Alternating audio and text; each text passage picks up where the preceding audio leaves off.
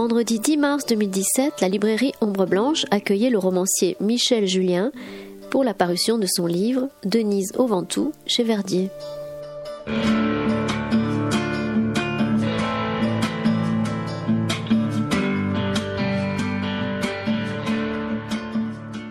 bonsoir, nous, nous serons dans un Ventoux plutôt qui ressemble au tien, c'est-à-dire quand même un peu dénudé que à celui du Tour de France, où il y a beaucoup de monde sur les routes. Et j'espère que nous ne ferons pas comme Tom Simpson, que l'un de nous deux va tomber sur le côté. Le Ventoux, ça n'est tout de même pas que ça. Parce que c'est aussi Pétrarque. Nous, nous y viendrons tout à l'heure. Sur l'autre versant. Sur l'autre versant. Oui. Oui, sur le versant sud, tu veux Sud, dire. Oui. Alors, euh, on va essayer de mettre un peu d'ordre. Il y a beaucoup de choses. Euh, D'abord, te remercier d'avoir accepté de que nous republions cette magnifique nouvelle euh, lacunaire comme un petit message pour euh, des amis lointains, euh, puisque c'est parti plutôt par la poste. Euh, donc cette nouvelle que tu avais consacrée il y a quelques années pour ton deuxième livre euh, en 2011 chez, chez Verdier, au, au bout des comédies que tu avais consacré donc à Kathleen Ferrier, à, on va dire une, une, une grande, une belle élégie. euh, nous viendrons au terme d'élégiaque peut-être tout à l'heure. Donc ça, c'est un premier point. Deuxième, euh, je- tu, tu étais venu pour ce, tu étais venu pour au bout des comédies, Oui. puis tu es revenu pour euh, Esquisse d'un pendu, Oui. et nous avons, et nous avons sauté euh, Hipparco. Oui. Voilà, donc euh, nous serons sur une, euh, une- nous serons sur, euh, peut-être on, on pourra parler un peu des deux livres qui ont peut-être en commun déjà, euh, et je n'avais pas prévu de poser cette question, mais qui ont en commun euh, quelque chose de méditerranéen, Pas Qu'est-ce que. pas que. Pas Et- que. Bon, alors pas que, très bien. Alors parlons, parle de ce que tu souhaites. La Méditerranée, Mé- Méditerranéen, et, avais- et le commun. Ouais, j'avais pas pensé à Méditerranéen. Euh, j'avais pas fait le lien entre le Ventoux et la et la Crète. On pourrait peut-être le faire, mais Hipparco met en scène un, un personnage qui est sourd, euh, muet. Et j'avais tenté euh, de de- d'approcher quelles pouvaient être le- le- les impressions euh, d'une personne dotée de ce, ce sort. Euh, c'est pas c'est pas un rapprochement très très juste, mais écrire sur un sur un chien euh, entendant mais qui n'a pas la parole, euh, c'est un autre exercice. Il y a peut-être un lien. Euh, J'y ai pas pensé en le faisant, mais après coup, je me suis dit que il y avait quelque chose peut-être peut-être de, de similaire. On va commencer, on va plutôt s'intéresser à, à Denise aujourd'hui, mais nous reviendrons euh, peut-être par certains chemins à, à Hipparco. Et je vais commencer juste par lire, si tu me le permets, la première page du livre, parce que c'est un portrait de Denise et ça permettra peut-être de, de faire connaissance, de rappeler à ceux qui ont lu Denise au Ventoux euh, cette merveilleuse euh, introduction, et puis à ceux qui ne l'ont pas fait, peut-être par leur donner le, le goût de, de s'y mettre. Je n'aurais pas pu m'asseoir. Denise occupait le canapé, alangui d'un bord à l'autre, couchée sur le dos, la colonne n'importe comment, grande scoliose indolente, le bas-ventre nu sous le grand toboggan du thorax, le gros du ventre aussi, le péritoine offert avec, plus bas, ces lignes de tétons et à la navettant, rosy, en chemin de pie, double fortin, des mamelles dans le crin, petit flot, petit plot, fripé, la vulve en cul de poule au partage des cuisses creusées d'un incarnat blanchâtre, là où manquait son pelage naturel, une plaque qui ressemblait aux maladies, teinte crevette, le cou cassé sur la coudoir, sa tête de chien déjetée sur le débord d'un coussin solidaire du convertible, une babine s'affaissant sous son propre poids, découvrant une cordillère de canines et de molaires, comme une géologie de pics et d'aiguilles blanches, un diorama, plus tellement blanche, teinte mastique à cinq ans. Tous les chiens ont en bouche une chaîne des Alpes. C'est la fin de la phrase. Bon. Oui. non, il y a deux phrases. Ça commence par Je n'aurais pas pu m'asseoir. Je te remercie. Voilà. Et je finis.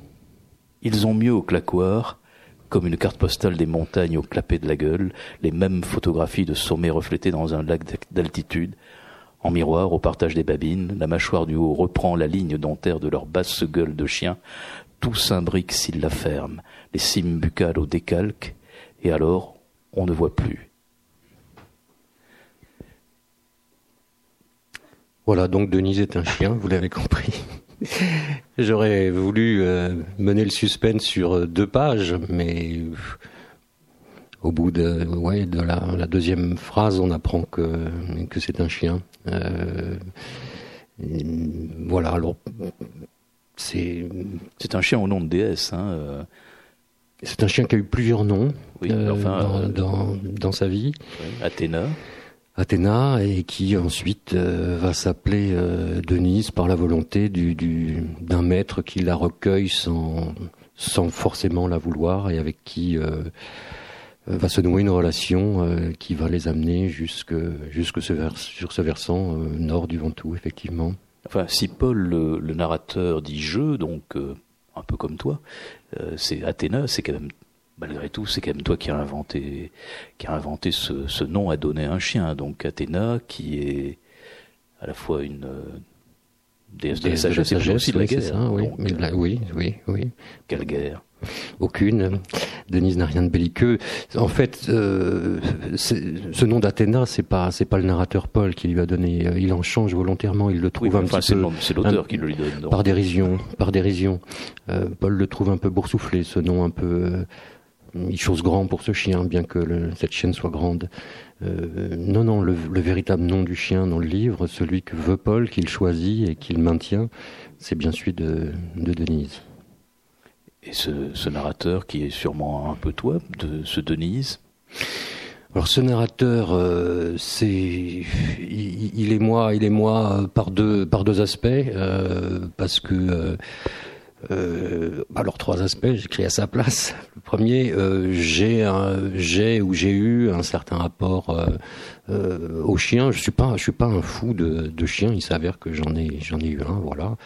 Euh, donc il y a une petite part quand même autobiographique qui se glisse à, l'intérieur. il est il est moi surtout là où l'autobiographie prend du sens, c'est sur les lieux.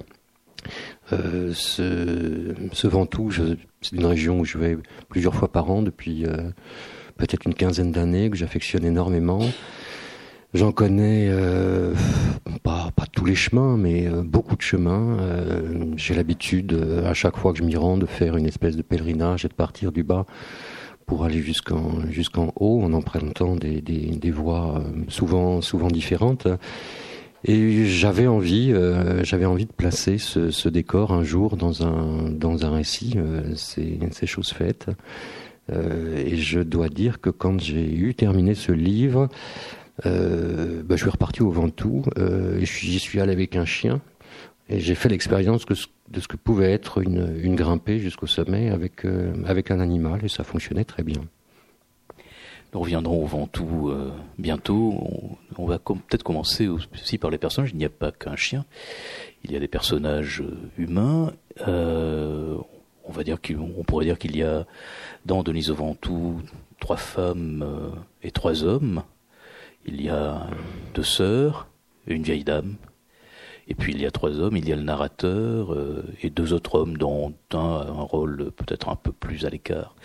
Et ces personnages, comme dans comme dans Hipparco, peut-être ils auraient justement cela de semblant, qu'ils sont un peu ballottés par la vie, ils sont très singuliers, on pourrait même dire qu'ils sont dans les écarts, parfois pour Hipparco euh, un écart dû à une à une infirmité, un sourd et deux, deux sourds et muets, qui sont les deux personnages d'Hipparco, les, quasiment les deux seuls, avec dans, dans, pour le coup, oui.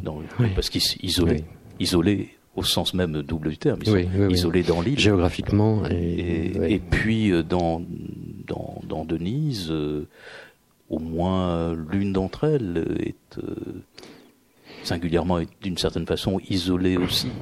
Isolés psychologiquement. En même temps, ce sont des personnages, j'ai l'impression, à part peut-être le personnage de Valentine et quoique, qui sont qui sont très effacés. Le, le, narrateur est, est, totalement effacé. On, ne sait de lui que très peu de choses. Euh, qui travaille dans une banque, euh, qui s'appelle Paul. Euh, je crois. on l'apprend tardivement et, je, oui, et, qu'il a des lunettes. Voilà, c'est tout ce qu'on sait de tout ce qu'on sait de lui. comme tout se passe entre ce narrateur et, ce chien, euh, c'était peut-être une façon de d'égaliser les, choses, de faire en sorte que le peu d'épaisseur qu'on lui reconnaît euh, laisse la place euh, au peu d'impressions euh, qu'on peut capter d'un chien. Ça les mettait à égalité. De, voilà, j'avais pas envie d'aller plus loin sur la, la, la description ou sur la psychologie de ce, ce personnage. Crois qu'elle se dessine aussi au cours du du roman. Maintenant, les, les autres personnages que tu évoques, on n'en sait pas finalement grand chose non plus. ils sont là simplement pour non pas pour mettre le chien en valeur, mais pour lui donner, euh, pour faire briller des facettes de ce chien et voir comment euh, il réagit au contact de caractères euh, très différents, que ce soit le personnage du Hollandais qui est une espèce de, de, de hableur, un, peu faussaire, fort en Valentine qui, qui est un peu perdue dans la vie. voilà, c'est, ce sont des personnages qui sont volontairement pas très très bien définis plutôt bien cerné euh, et qui voilà qui entoure cet animal. C'est donc ces personnages en comme je disais dans, un peu dans les dans les écarts. Euh, euh, Valentine par exemple qui est, qui est soumise à des crises de, de mélancolie, on dirait elle serait probablement, comme on dit aujourd'hui, maniaco-dépressive. Maniaco, oui, j'ai pas voulu utiliser les mots de bipolaire ou de maniaco-dépressive, mais c'est ça, oui en tout cas ce, ce, ces, ces, handicaps de, de la vie, hein, hérités euh, ou, euh, ou absorbés, en tout cas, ça les rend plus humains encore que bien d'autres. Enfin, ça exalte même leur humanité. Euh, il me semble-t-il. Oui, oui, dans le cas de Valentine, oui, c'est c'est tout à fait juste, oui. D'ailleurs, on, bon, on, comme on ne peut pas parler de la fin, nous n'en parlons pas. Alors, ça, ça, ça exalte leur humanité, et à côté de cette humanité, ou peut-être la servant, là, il, il, y a une, une, certaine, il y a même un certain comique finalement, euh, où, est-ce que le, où est-ce que le comique, la cocasserie que que dont tu uses pour euh, dans au fil de la narration, est-ce que c'est juste pour euh, on va dire comprimer euh, les effets euh, évidents, peut-être trop naturels d'un d'un tragique? Je crois que c'est, je crois que c'est les deux en fait. Euh, il y a, il y a sans doute un trait, un trait naturel chez moi, non pas que je sois voué à faire de la littérature comique. Je pense pas que ce soit ce qui me définisse, mais oui, il y, a, il y, a, sans doute une façon de d'introduire une part d'humour, une part de comique dans des situations qui a priori ne la réclament pas c'était vrai de, de, des autres textes. Euh, il y a des passages comiques dans, dans, je reconnais des passages comiques dans dans, dans Hipparco. Euh, si on prend le début de l'esquisse d'un pendu, ça n'a rien de, de, très drôle puisqu'il est question du, du gibet de Montfaucon. Euh, J'ai essayé de traiter la chose euh, de façon un peu grand guignol. Euh, le comique s'y glisse dans ce dans ce texte-ci. Euh, et là, tu as entièrement raison. Euh, j'ai eu l'impression dès le début qu'il euh, fallait installer une part de, une part de comique, oui, pour venir, tu as dit décomprimer, c'est ça, pour venir atténuer une part de drame qui va se nouer jusqu'à la fin, qui, qui, est déjà présente un peu en filigrane dès le début du livre avec des, des il y a des semonces qui sont, qui sont. Tu parlais de, de ce personnage d'Eliette euh, Casgrain. Euh, elle a perdu son chien. Euh, il y a quelque chose qui de prémonitoire déjà. Mais oui, le comique était était là pour pour tempérer, pour tempérer. Le grand guignol de, de Esquisse pendu, c'est un grand guignol quand même particulièrement douloureux. Hein. les, les corps sont les, corps sont, sont, sont, frappés, enfin sont meurtris. Oui, ils le sont, mais, mais, mais on les voit pas finalement ces corps, euh, puisque ce, ce gibet, euh, on passe à autre chose, mais ce gibet est décrit euh, au cours de, de j'en dresse son histoire au cours de, de plusieurs siècles, et finalement ce qu'on voit c'est l'architecture plus que les corps qui sont qui sont à l'intérieur. Et il est traité avec euh, énormément d'anachronismes, de, de, références à, des pièces d'architecture euh, qui peuvent rendre euh, aussi la chose, sinon comique, du moins qui prête à sourire. Enfin, tu dis on ne les voit pas, et à la fois, moi j'avais l'impression de on parlera, on évoquera un peu la, peinture, hein, euh, euh, mais j'avais l'impression de regarder, en lisant qu'ils ont pendu, de, enfin de, de, de, retrouver ces gravures du, alors je sais plus, c'est le 15e, c'est ça ou le, C'est 14e siècle. Le 14e. enfin, l'histoire se passe au 14e, mais Gibert, disons plutôt des gravures du 15e ou du 16e, avec cette espèce de, de, cruauté du trait, de d'énergie. Moi, je, je le vois pas comme ça. Alors peut-être que c'est, oui, c'est ce qui ressort de ce, de cette description. Et il, est certain que euh, ce gibet n'a rien de, très drôle, mais, euh, mais j'arrive pas à avoir de danse macabre ou de référence ou de référence à, à une gravure noire. Euh, pas du tout.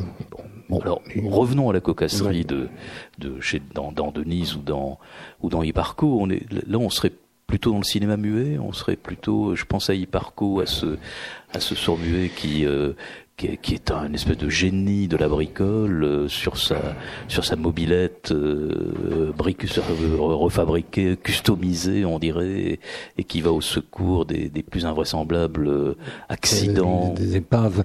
Euh, le, dans, dans, dans Hipparco, le, c'est moins, c'est moins prégnant cette part, cette part de, de, de cette part d'humour. Je dirais qu'elle est plutôt dans une espèce de malice aussi du personnage euh, qui, qui, qui finit par user de sa surdité pour, euh, pour se jouer un peu des autres. Euh, et puis, alors tu vas dire que c'est encore macabre, mais dans cette, cette description des, des, des, des, des, poissons agonisants puisqu'ils pêchent, ça en devient comique. Ils ont un rictus à la gueule, et, une espèce de d'ouverture buccale qui qui, sinon prête à rire, du moins, est l'image d'une de, de, franche rigolade, quoi. Eh ben, on va d'ailleurs, tiens, on va, puisque j'avais retenu justement cette page, ça tombe bien, on n'a pas répété. Hein. Au seuil de sa barque, il reprit ses tongs à la main. Lancées dans l'esquif, elles se séparèrent en vol, atterrirent à un mètre l'une de l'autre, pas exactement au même instant.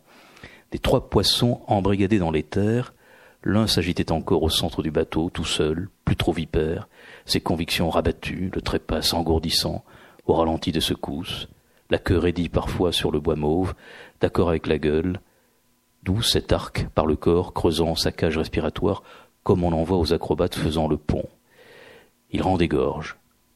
Un second, étalé de son long sur la piste de danse, avait baissé les bras, nageoire au rang au garde à vous, la bouche assez sotte, en cul de poule, le liseré des lèvres ourlant la herse des dents, ce qui lui donnait un air de méchanceté fanfaronne, vilain et greluche, fielleux et tarte. On ne voyait que ça. Il avait l'œil dépoli, comme une pastille de placenta épinglée sur la tête, comme une petite flaque vitreuse où baignait un omelette, l'iris et la pupille fixant la dernière avanie du décor. Le troisième avait disparu. Non, là, dissimulé derrière un pan de polystyrène, à l'envers, bedaine à l'air, toute blanche avec des bandes caramel, deux nageoires ventrales qui ressemblaient à un petit col de chemise ouvert sur la poitrine, le dos coincé dans les membrures du bois, dans les membrures de bois, la gueule entre les deux lattes, cherchant à respirer comme l'œil ton d'un écubier, pompant l'emploi de l'air dans le réservoir létal. C'était la dorade. Alors effectivement, puis quand on pense à ces poissons, ici on puisqu'on va quand même évoquer la question de l'animalité, on a là quand même deux façons de, regarder l'animal. Hein. Oui, enfin, il n'y a, aucun rapport entre les poissons d'Hipparco et, et, la, chienne de, de, Denise. Hein. C'est, euh, dans les poissons, euh, les poissons euh, sont l'image de sont l'image du personnage d'Ilias, euh, sourd, muet. alors je veux pas dire que Denise, je m'en défends énormément, se rapproche d'un de, être humain. C'était justement tout le, pour moi toute la toute la tenue.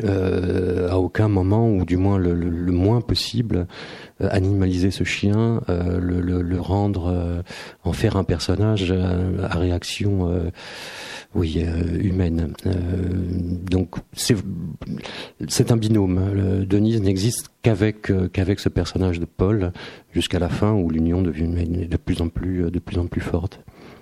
Nous avons évoqué la la cocasserie dans Hipparco et elle peut même elle peut se trouver dans dans un un trio de poissons au fond d'une barque. Et dans et dans Denise cette façon de c'est quoi? Ce sont des comiques de situation que tu, dont tu as usé ou qui te semblaient nécessaires à la construction du récit Oui, des comiques de situation, des, des, comiques de, de, de, vécu, tout simplement. Euh, une fois encore, je suis pas un très grand euh, habitué des chiens, mais euh, prendre un TGV avec un chien qui pèse 40 kilos, ça m'est arrivé. Euh, ça plonge dans l'embarras, euh, il se passe des choses. Euh, conduire une voiture avec un, une bête de cet acabit à côté de soi dans des routes de montagne, pareil, ça crée des situations qui sur le moment ne sont peut-être pas, ne prêtent pas à rire, mais qui avec recul ont quelque chose de drôle. Et le, ce, ce, drôle, cette, ce comique viendrait assouplir donc viendrait assouplir un récit qui euh, nécessairement va aller vers un autre. Tout à fait, c'est ce qu'on disait tout à l'heure, c'est ce que tu, tu pointais. Oui, oui, oui, oui. Il faut le. J'ai essayé de l'asseoir, de l'étirer, de le, le tendre euh, pour non pas pour préparer au pire, parce que c'est pas c'est pas ça. Je, je vois pas du pire dans dans dans, dans la situation, dans les situations terminales de ce livre mais pour euh, pour adoucir une tonalité générale, hein, pour ne pas faire de ce livre que euh, quelque chose de. On, pense évidemment à, ce court texte de Jack London, euh, Construire un feu. qui met en, présence un, être humain aussi dans une situation dramatique et ce chien c'en est, est, presque le décalque à certains à certains moments j'ai lu ce texte plusieurs fois, il y a longtemps, euh, j'ai le souvenir, aussi court soit-il, que euh, toute la toute la, couleur dramatique de, de, ces textes, parce qu'il y a un type qui est quand même en train de, geler sur place. Hein, euh, elle est gommée, elle est atténuée par par la réalité de, de l'espace, du lieu, des réactions du chien, de, de cette boîte d'allumettes, tout un tas de d'éléments euh, très très concrets euh, qui viennent euh, dédramatiser une part de ce de ce noir tableau. alors je dis pas que c'est une copie conforme de Jack London, j'ai absolument pas voulu faire ça, mais également il y a tout un tas de touches très concrètes, inspirées de la vie quotidienne, qui oui, qui, qui, qui plonge, qui plonge les personnages, ce chien et ce qu'ils vont vivre dans quelque chose de plus acceptable. Mais justement, tu, tu, tu, dis deux mots qui me permettront peut-être de, rebondir. Et ensuite, je, j'en viendrai encore à une autre euh, la question, à une autre question. Mais enfin, c'est ce mot concret et touche. Euh, et, il y a, euh, je dirais, petite page sur la peinture et en fait sur la nature morte hein, tout, à l'heure, mais à propos de concret, il, il, y a la lecture de tes livres cette dimension euh, de cette dimension très que, que rend ton écriture hein, euh, euh, très cette densité de l'écriture il y a une, dimension de, de concrétude de vouloir nous faire toucher quelque chose, nous mettre, mhm. on a l'impression d'être avec les poissons au fond de la barque, on, a, on a l'impression d'être dans la nature, dans la montée et dans la descente du Ventoux, on a l'impression d'être dans la dans la barque ou sur la moto de, de, de pardon, Ilias, Ilias euh, ou dans tes autres livres, ou, dans Esquisse d'un pendu, d'être. il y a quelque chose de très profondément concret dans, dans que tu, essayes de restituer à tout prix par l'écriture. À tout prix, oui. Et c'est, c'est, alors c'est, je, je, je m'en aperçois de plus en plus en fait. C'est pas, ça n'a rien d'une, d'une volonté euh, stylistique. C'est pas, c'est pas du tout une quelque chose de conscient chez moi, c'est un besoin. J'ai du mal à, m'expliquer, mais euh, toute, euh, toute progression romanesque est, retardée par quelque chose de cette concrétude, est retardée par euh, l'effet des sensations. Euh, je, prends un exemple parce que ça, me frappe. Je suis en train en ce moment de, de, de d'essayer de commencer un texte, je ne sais pas ce que ce qu'il donnera, s'il continuera ou pas, ou un, personnage à un moment donné, c'est au début, euh, doit euh, passer d'un trottoir à l'autre pour traverser une, foule. Euh, J'en suis là. Cette scène, elle, pourrait tenir en, deux lignes, en trois mots. Je pourrais m'empresser de lui, faire traverser cette rue pour arriver à l'événement, à ce qui va se passer ensuite et enchaîner comme ça enchaîner les, les, les, événements les uns après les autres. Je n'y arrive pas. Je n'y arrive pas. Alors une fois encore, je, je, ça n'est pas une façon consciente d'approcher les choses, mais ce personnage qui est sur un trottoir, euh, je veux qu'il voit la foule, je veux que euh, il en ait une conscience absolue. Il faut que moi j'ai une conscience euh, totale de ce que vont être les mille impressions d'une foule, les pieds, les bruits, les visages, les couleurs. Euh, et, je, veux que, euh, d'une certaine façon, mon lecteur soit dans le même état. Sans quoi, il, me semble impossible d'aller plus loin. Euh, une fois encore, le dire en deux phrases, euh, je, n'y arrive pas. Il faut, que, j'en passe par là. Alors je suis pas fait pour écrire des romans de 800 pages parce que je deviendrai fou moi-même. Mais il y, a quelque chose de cet ordre qui vient retarder l'événement au profit d'une d'une imprégnation, euh, d'une atmosphère euh, dans laquelle sont les, les, les personnages et moi-même au, au, moment où je le fais.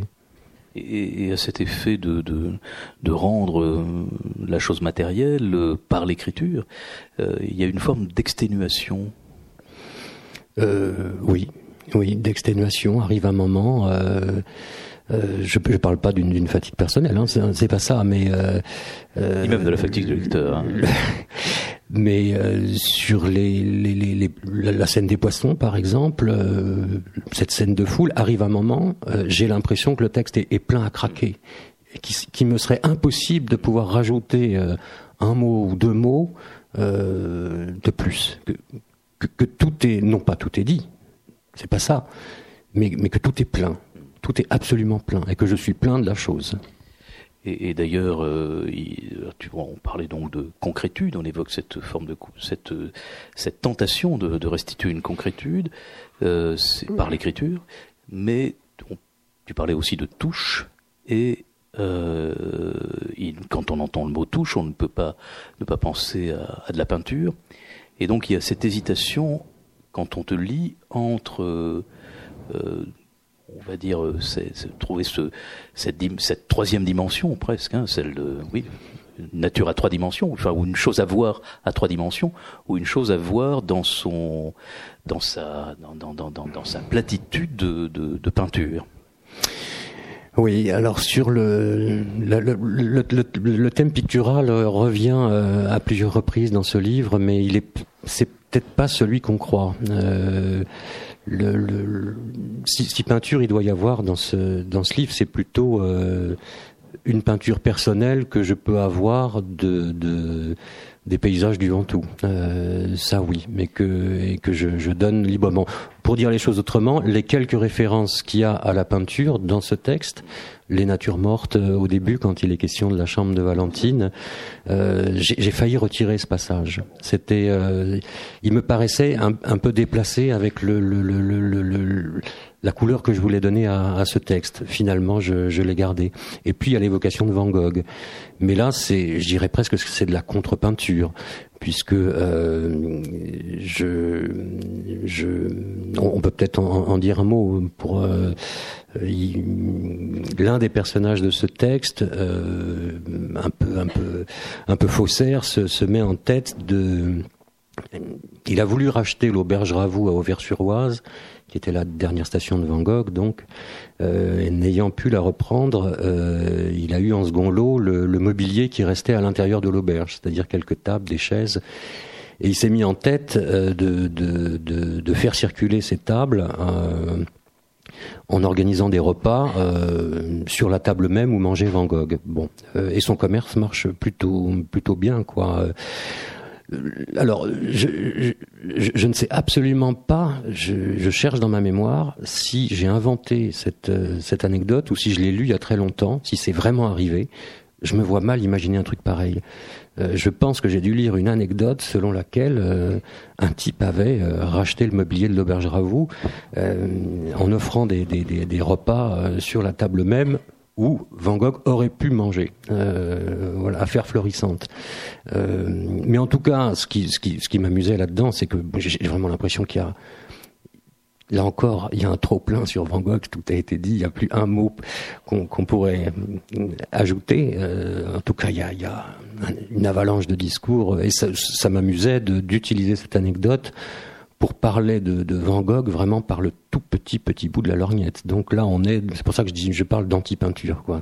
C'était pas du tout euh, pour introduire la figure magistrale de Van Gogh à l'intérieur de ce livre. Alors moi, je vais quand même, même si tu as failli retirer ce passage. Je, je vais lire ce passage sur la, sur la, nature morte. On en a, d'une certaine façon, j'en ai lu un il y a quelques minutes à propos de, ces trois poissons au fond de la barque, qui ont quelque chose aussi. C'est une nature morte animée. C'est une nature morte animée. Voilà, les, l'évier nain, la planchette latérale et ce que dissimulait le rideau composaient des éclats de nature morte imbriqués. Un lot, un mélange de lignes galbées, droite, des angles, et aucun élément singulier qu'il eût été possible d'isoler de l'ensemble pour ce qu'il était. Vision binoculaire, de laquelle rien ne se détachait, tout y étant, les formes s'intriquant. Les natures mortes ont pour propre de montrer à la fois l'abondance de l'instant et la part éphémère nous revenant. Voici une viande, elle sera abraisée, voici des fruits, peu ou moins, n'importe le nombre, ils sont pour être pris bientôt, c'est ce que dit la peinture. Elle les fixe avant qu'une main s'en saisisse, une main imaginaire, une idée de main, et cette main à jamais absente du tableau commence un peu à être la nôtre. Elle ne vient pas, et c'est notre œil à la place, un œil qui fait tout, embarrassé, confus d'être la main, de voir et de toucher un peu déjà, de goûter les sucs, de sentir les fumées, un œil joué des sens. Et puis voici un lapin avachi sur la table, sa tête au vide, avec une panne de carottes lui frisant le poil. La toile joue à retardement.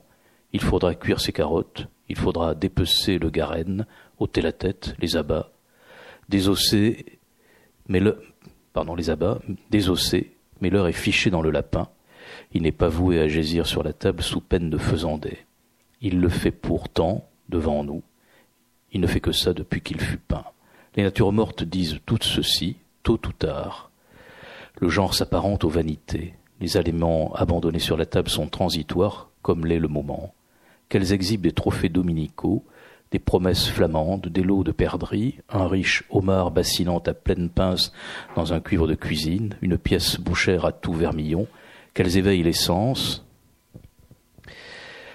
qu'au contraire elles proposent des mets chiches, pas mieux que deux noix en bascule, une poire gâtée contre un pichet, une seule sardine de l'océan reléguée sur un coin de table, toutes ces natures mortes vouées à se corrompre, nous parlent très calmement du vivant que nous sommes. Elles papotent un silence de l'instant, c'est-à-dire du suivant, le nôtre compris, qui regardons, et pour jamais. Il me semble quand même, il y a un côté, tu viens de le dire, tu voulais en... Tu, oui, tu vois bien C'est aussi une signature. Hein. C'est peut-être une signature, mais euh, c'est plus le narrateur qui parle là, c'est autre chose. C'est euh, c'est un discours rapporté, c'est pour ça que ça... ça, ça, ça dis, c'est comme une signature euh, dans ce tableau, oui. c'est comme ta signature à toi, oui. celle de l'auteur. Oui, oui, oui, oui. Mais, mais dans le, le fil, dans le, fil romanesque, voilà, euh, ça me semblait un petit peu. Euh, la signature de l'auteur, elle fait quand même partie du. Tableau. Oui. Dans Van Gogh, il y a la signature de Van Gogh. Vincent. Mais, mais, mais, mais cette, euh, ce que je voulais dire, c'est qu'il il y a quand même ce, cette, cette euh, tension entre vouloir trouver une très grande encore une fois très grande concrétude et puis voilà à un moment donné la donner à lire autrement, comme tu, à la fois le binoculaire, la chose mmh. qu'on qu palperait presque, mmh. et puis la représentation. Oui. Oui, mais mais une fois encore, enfin sur, on, m'a, t'es pas le premier, on m'a, on a beaucoup accroché ce, passage et, plus on l'accroche et plus plus il me dérange parce que il, il, me semble étranger. enfin, on va pas, on va pas. Il, y est, il y est, mais il, me semble retarder pour le coup, autrement que j'ai je, la manie de le faire, euh, le, la trame romanesque. Voilà quelqu'un qui veut échapper, Michel Julien. Hein. Euh, alors, il y a la peinture et on va dire qu'il y a, il y a la musique. Euh, j'ai peut-être parce que je connais ce goût de, la musique et que tu l'as exprimé si magnifiquement, euh, notamment dans cette nouvelle de, sur Kathleen Ferrier. Et je, j'ai senti un peu de musique, mais je me suis dit où est-ce que où est-ce que où est-ce qu'on peut la sentir? Et je me suis demandé s'il y avait si la musique, c'était si la figure de la musique dans Denise, c'était pas plutôt la composition. tout d'un coup, m'est venu la, symphonie fantastique. Et la symphonie fantastique de Berlioz, il y a cinq mouvements, comme dans ton livre. Et je me suis dit, euh, est-ce que dans ce livre-là, il n'y a pas euh, euh, un andante et un allegro, deuxième chapitre, un vivace au troisième, un adagio dans la montée, et puis un largo dans la descente? Bah, tu tapes dans le mille. Euh, sinon que bon la, la symphonie fantastique, je, non, j'y ai pas pensé une seconde, mais mais oui, la, la composition, euh, ça, a, ça a été ça a été pensé non pas, euh, ça a été composé, composé non pas comme une œuvre comme une œuvre musicale, j'avais j'avais pas ça en tête, mais euh, j'avais un, un, le souci très fort de de d'obtenir quelque chose en cinq en, cinq mouvements ça oui euh, dès le départ.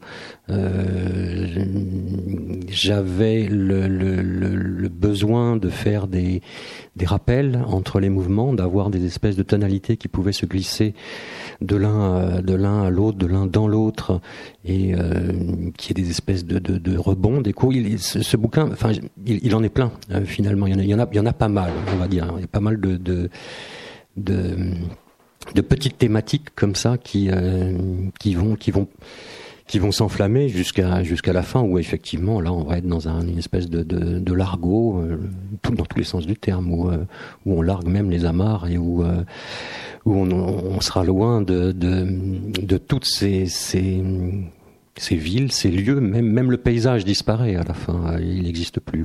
D'ailleurs, c'était plutôt même une inconcrétude là, parce que même le temps, même le temps s'efface. Le temps s'efface, oui, il se fige. Il se fige et il en reste au même point, très calmement, comme les, comme les natures mortes. Donc, dans le mystère. Peut-être, euh, justement, le temps s'efface et pourtant il y a une chose qui le rappelle, c'est le, ce sont les sept, les, la, sept coups. La dernière phrase, oui. Euh, on entend la cloche de, du, du, village de Brand qui sonne, qui sonne sept coups. Oui. oui.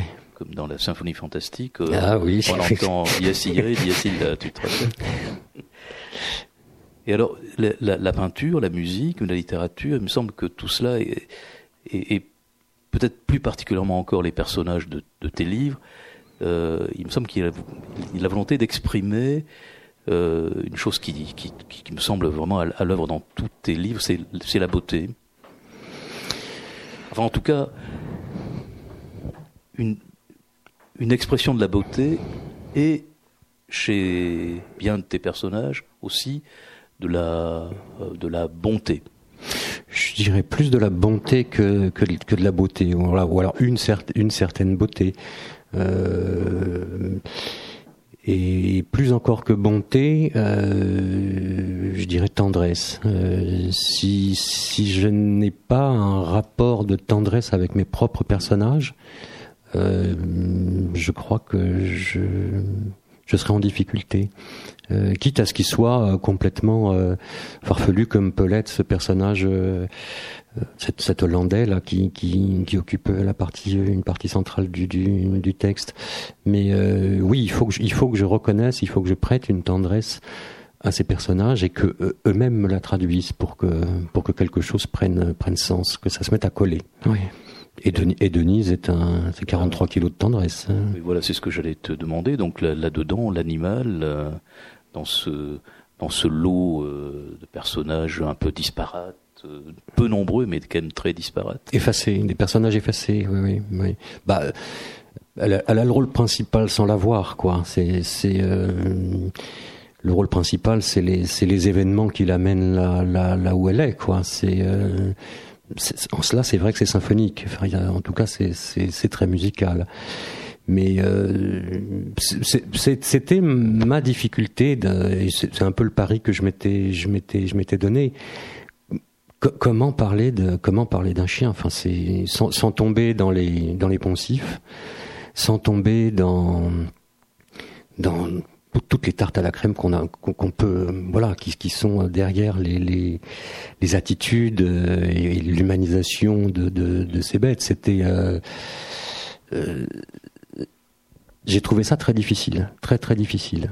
D'en parler sans en faire une personne, d'en parler sans euh, m'étendre sur euh, la fidélité, la bonté, etc. Euh, de parler d'une bête en essayant de m'approcher, c'est peut-être stupide de ma part, au plus près du regard qu'elle peut porter sur le monde, et ce monde étant celui de Paris, une grande ville, celui du, du Ventoux, les grands espaces, celui d'une chambre de bonne, un endroit donc très étriqué, euh, celui des grandes pentes où là il n'y a plus de limite, plus de murs.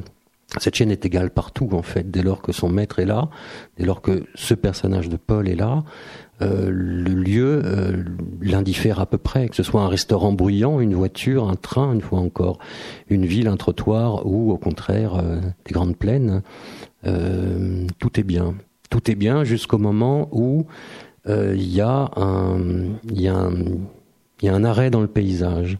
Ça, c'est quelque chose que j'ai éprouvé. J'ai beaucoup marché, j'ai fait beaucoup de randonnées. Et euh, c'est quelque chose qui doit être vrai d'ailleurs de, la mer que je ne connais pas, sans doute des déserts, euh, ces espaces absolument gigantesques euh, qui nous dominent de beaucoup. Tout va très bien dès lors qu'il y a un mouvement. Et dès que les choses s'arrêtent, il y a une mise en danger, je trouve. C'est quelque chose que moi j'ai éprouvé, j'ai éprouvé en montagne très souvent. Le, mouvement assure quelque chose. Et quand intervient une station et que cette station dure trop longtemps, j'ai un sentiment de danger euh, énorme. C'est ce qui se passe dans construire un feu, où il traverse des étendues glaciaires euh, jusqu'au moment où il y a un arrêt un arrêt qui dure un peu trop longtemps. On va peut-être en venir au... Parce que tu le disais tout à l'heure, si s'il y a ce chien, c'était aussi pour, euh, pour mettre euh, en scène et en jeu euh, ce, ce, ce, Ventoux. Mais peut-être avant de commencer à, cette, cette montée, cette montée vers le, vers le Ventoux, cette montée qui va finir par, d'une certaine façon, dramatiquement, enfin en tout cas dans, la, dans le sens de la descente, euh, peut-être en, en, venir à, d'abord au, paysage, comme tu le disais, parce que revenir à Hipparco, faire un saut vers la crête. Euh, la crête, c'est comme ça aussi, et, on sent bien que au-dessus de, au-dessus de la mer, ça, ça monte vite, qu'il y a des lacets, euh, une description très, là aussi, très concrète, très de, de ces lacets dans lesquels euh, s'embringuent des, des, camions aux longueurs infinies. Oui, oui, oui, il y a une, la volonté d'un cadre en fait. C'est euh, euh alors autant, autant la crête. Euh, c'est pas ça n'a rien de pittoresque hein, la, la, manière enfin du moins je l'espère la manière avec laquelle je parle de la de la crête dans dans dans Hipparco euh, le, le, paysage dans dans Hipparco me semble-t-il euh, est, est, en résonance directe avec euh, avec le déficit du, du personnage euh, Ilias parce que c'est un c'est une terre très très colorée. Euh, il y a des couleurs très vives, très rouges, comme si la, la, la vision et ces, ces, teintes venaient supplanter quelque chose peut-être. Il, y a, il y a le vent qui parcourt, qui balaye en fait ce, ce, cette, cette cette extrême est de la crête, qui là encore euh, vient se substituer à des sensations euh, absentes euh, chez lui. Le, paysage dans Hipparco est une espèce de personnage à lui seul qui accompagne, le, protagoniste, alors que dans, Denise au Ventoux, c'est autre chose. Ça n'est plus un personnage, c'est un, c'est un pur espace, c'est un pur espace euh, composé qui permet, qui permet de montrer un cheminement. une fois encore, un cheminement qui va plus directement du bas, du bas vers le haut. Et, et qui permet aussi, enfin qui me permet de retranscrire des, des sensations. J'en parlais, j'en parlais hier. Euh, j'étais, j'étais à Bordeaux. J'ai pas mal lu, euh, j'ai beaucoup lu de, de, littérature euh, alpine, des récits d'ascension, des choses comme ça. Euh, alors ça, ça peut être captivant, c'est c'est plus ou moins intéressant, mais j'ai remarqué que c'est souvent, euh, c'est pas forcément très bien écrit. C'est rarement bien écrit. Il y a toujours des exceptions, mais euh, mais on tombe dans quelque chose de, de, purement événementiel. Euh, à telle heure, on était à tel endroit, à tel moment, il s'est mis à neiger ou à faire très froid. des pierres sont tombées, on est arrivé au sommet, hop, on est redescendu. Euh, j'avais j'avais j'avais envie, euh, bien que l'ascension du Ventoux soit pas une ascension euh, périlleuse, il y a, aucun danger. j'avais envie de, on en revient à ce que je disais tout à l'heure, de transcrire très exactement ce que peut être les sensations d'une marche en partant de, de, 500 mètres et en allant jusqu'à jusqu'à 2000 mètres, en y mêlant non pas le plus d'impressions possible, mais le plus d'impressions vraies et concomitantes, que ce soit euh, l'effort, que ce soit euh, euh, ce que propose la vue, c'est-à-dire on passe dans Denise en Ventoux par différents étages de, de, forêt, des hêtres, des sapins. je voulais que, que, que, le lecteur prenne conscience d'une modification du paysage euh, je voulais qu'on sente aussi euh, ben, tout ce qui peut être olfactif. Et bon le chien est là aussi pour euh, pour amplifier toutes les sensations olfactives qui peut les bruits parce qu'il y, a des oiseaux il y a des bruits de bêtes qu'on qu'on entend. Tout ça mêlé jusqu'à la jusqu'à la sueur du narrateur qui voilà qui l'éprouve sur ses épaules dans son dos. Donc rien de finalement c'est le quatrième chapitre rien de finalement très événementiel mais simplement euh, un bain, un bain euh, comme si on montait nous-mêmes, euh, voilà, les pentes, les pentes du Ventoux, nous-mêmes et nous-mêmes à travers aussi le regard d'un animal qui ne connaît pas du tout ces lieux. Alors c'est vrai que quand on s'en prend à la nature, quand un écrivain s'en prend à la nature, on pourrait attendre quelque chose d'élégiaque. Bon, je crois qu'on est plutôt dans, on est sur le côté de l'élégie. On sent bien qu'il y a quelque chose d'exaltant dans cette nature, mais il y a quelque chose aussi de qui peut être. On sent bien le sombre, on sent on sent l'inquiétude. On sent bien d'abord qu'il va se passer quelque chose, qu'il ne peut pas ne pas se passer quelque chose bah, euh, on, le sent, on le sent même dès le début du, dès le début du texte, quoi. Euh, une fois encore, il y a, des petits, il y a des petits, il y a des petits signaux qui viennent annoncer les choses. Euh, il y a ce personnage d'Eliette Casgrain euh, qui, euh, qui habite sur place et voilà, qui elle aussi a eu des chiens à qui sont, elle a eu un chien à qui il est arrivé des aventures. Il y a, il y a toutes les rencontres. Une fois encore, Denise n'a vécu qu'en ville, elle ne connaît pas et donc il y a toutes les rencontres que ce chien va faire avec des des bêtes inconnues, que ce soit euh, des biches, euh, je sais plus ce qu'il y a, des chevreuils, d'autres chiens de, de, de, grande taille quand même, comme elle. Euh, c'est des rencontres de joie, c'est des rencontres de stupeur, et en même temps, à chacune de ces rencontres, il y a l'annonce d'un, d'un d'une crainte ou en tout cas d'un, danger qui va devenir de plus en plus de plus en plus réel, de plus en plus prégnant. Il y a des surprises. Il y a des surprises de bête à bête euh, qui peuvent tout amener. Ça, Paul en a conscience dès le début, quand l'ascension commence, qui rencontre les chiens du hameau des Bernards.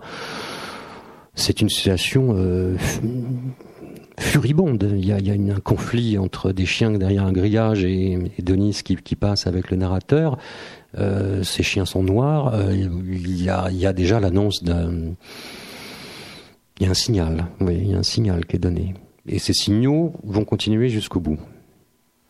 répondant à, cette, ce qui pourrait être de, de ta part une, un peu une obsession de, de rendre les choses plus concrètes et tu, tu, tu le disais à propos de, en évoquant cette montée ou jusque dans la sueur, il y a aussi la, la minéralité qui euh, est peut-être plus ça, c'est, c'est, c'est la minéralité qui est, qui est, qui est vraie du Ventoux. C'est, euh, c'est ce qui était, euh, c'était la, plus grosse part en fait. C'était le plus gros boulot dans, dans, dans, dans, la description de ces paysages.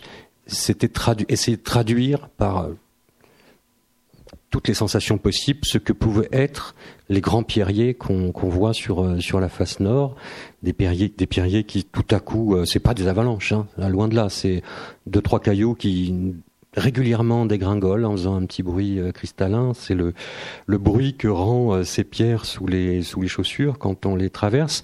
Le bruit très inquiétant que peut rendre que peuvent rendre ces pierres quand une bête traverse un pierrier qu'on ne voit pas, on ne voit ni la bête et on, ne voit pas le pierrier, il est masqué par, euh, par des masses de, d'arbres. Euh, ça, c'est quelque chose qui est propre au lieu, propre à cet endroit et euh, ultra sensationnel, oui. Et cette dimension d'inquiétude que tu que tu arrives à donner évidemment à simplement à la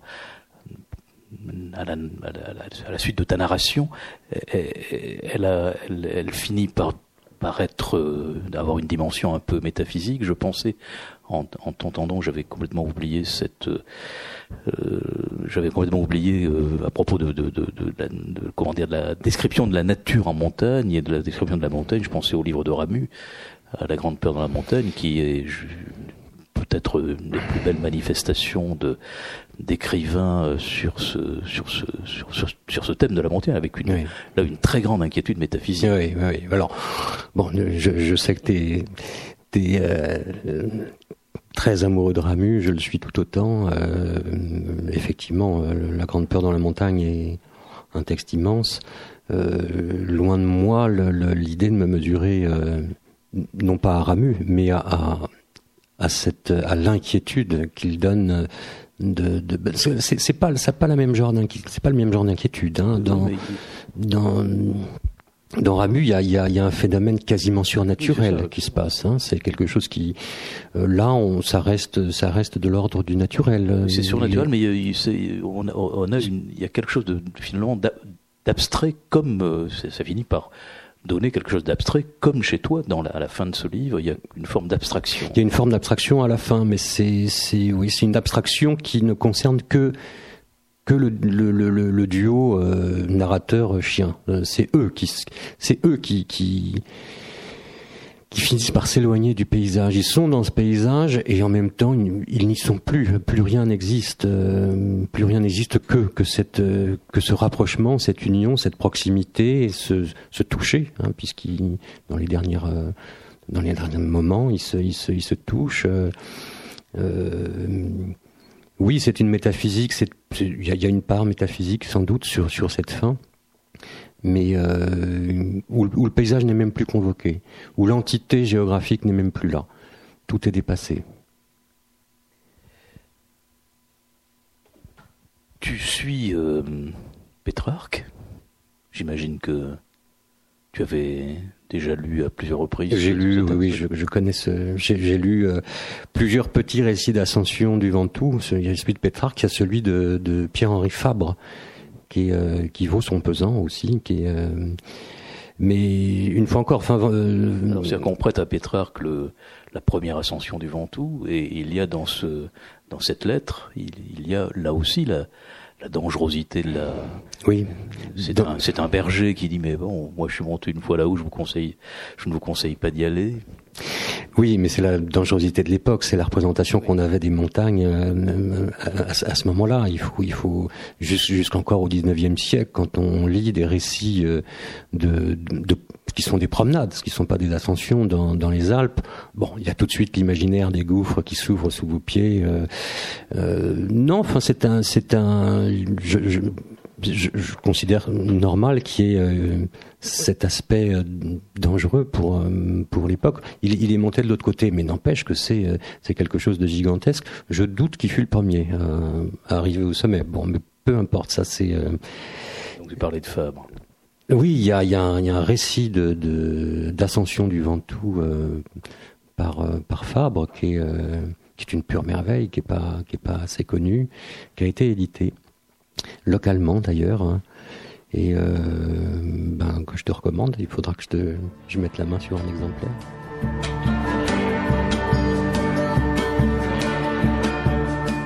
C'était Michel Julien, auteur de Denise au Ventoux, publié aux éditions Verdier, à la librairie Ombre Blanche le 10 mars 2017.